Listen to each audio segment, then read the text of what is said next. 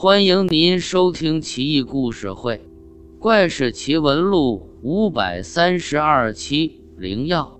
光绪年间，陕西关中有一张姓人家，这家只有四口人，老夫妻俩和儿子儿媳，父子两人都是诸生。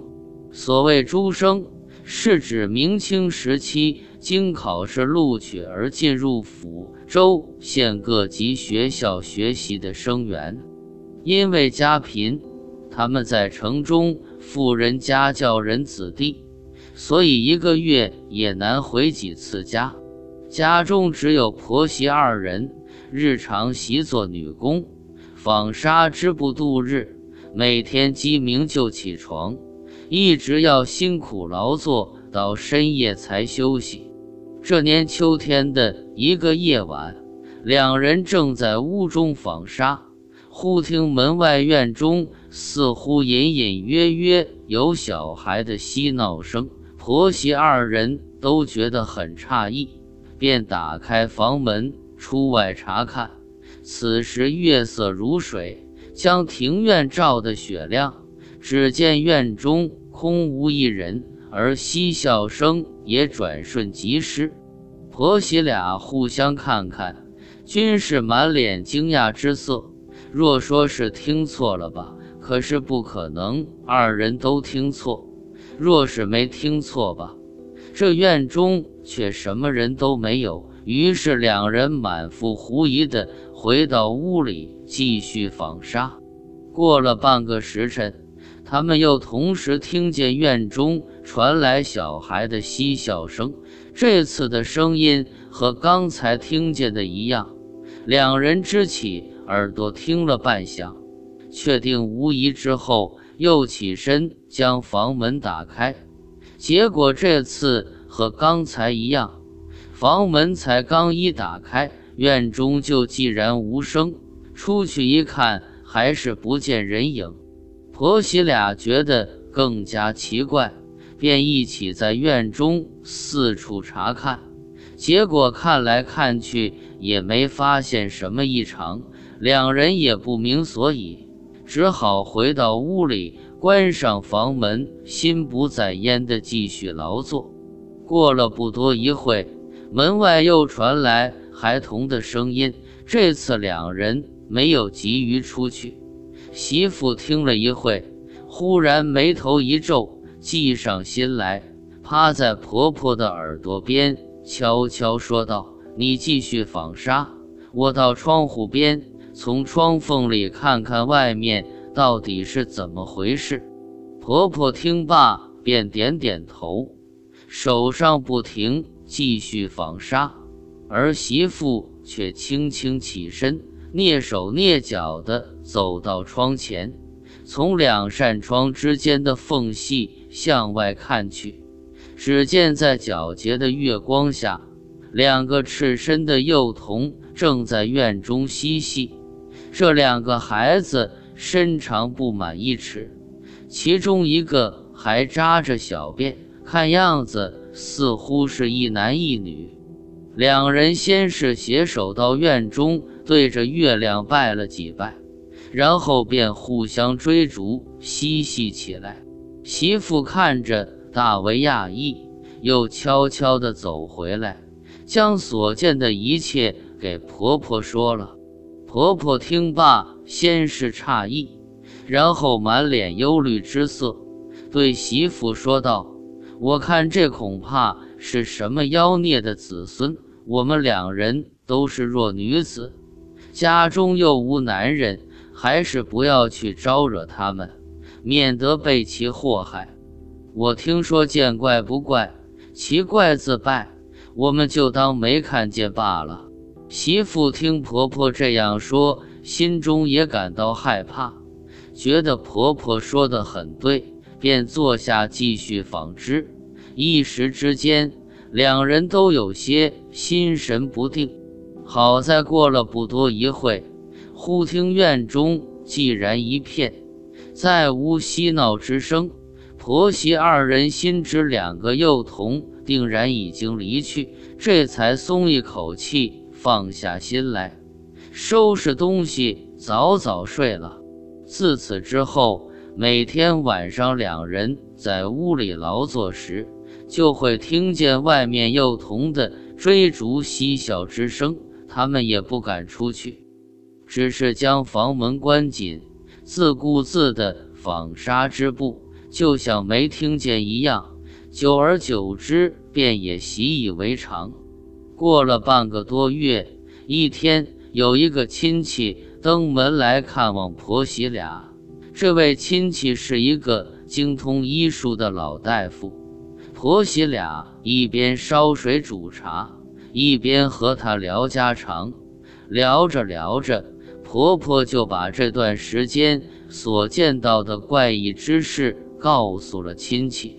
想问问她会不会有什么祸害？亲戚听完，向婆媳二人详细询问了两个幼童的模样，然后对他们说道：“如果是住宅有妖，最近这段时间定然不能安居。你们所见的幼童，以我所知，必然是灵药所变。要是你们能得到它，蒸了吃掉。”可以成地仙啊！媳妇一听便笑道：“他们一听见人生就跑得无影无踪，怎么可能抓得住呢？”亲戚又道：“这也不是什么难事。我听说稻米是天地正气所结，能压宝藏。若能将窗户打开一点缝隙，把米扔在他们身上，他们就跑不掉了。”定然可以得到灵药。婆媳两人听了，深信不疑。等亲戚告辞离去，媳妇先走到院中平时两幼童嬉戏之处，再丈量了一下此地到窗户的距离，大约有一丈多远。估计就算用手扔米，也未必能中。进屋给婆婆一说，婆婆给出了一个主意。让截取一段竹筒，将米放入桶中，用一根筷子包着布，从后插入桶中作为活塞，推动米从前面激射而出，这样至少可以射两丈远。媳妇每天白天就在窗前用竹筒练习射米，几天后便手法熟练，百发百中。等到一天晚上，一切就绪。媳妇早早便躲在窗后，将竹筒放在窗台上，待两个幼童携手自墙角出来拜月的时候，将米推射出去，果然一击而中。只见两个孩子瞬间倒下，一动不动。媳妇赶紧将门打开，几步上前，将两个孩子。抓在手里，只觉入手僵硬有如木头，急忙让婆婆将烛火拿来，带的在烛光下一看，原来这是两个长得类似幼童的植物，眉目如画，气宇芬芳，就像木雕一样。婆媳二人大喜，商量着第二天早晨做饭的时候，用铁锅蒸了吃掉。第二天早晨，两人把这灵药放进去蒸，结果蒸了第一次还是硬的，无法咬动。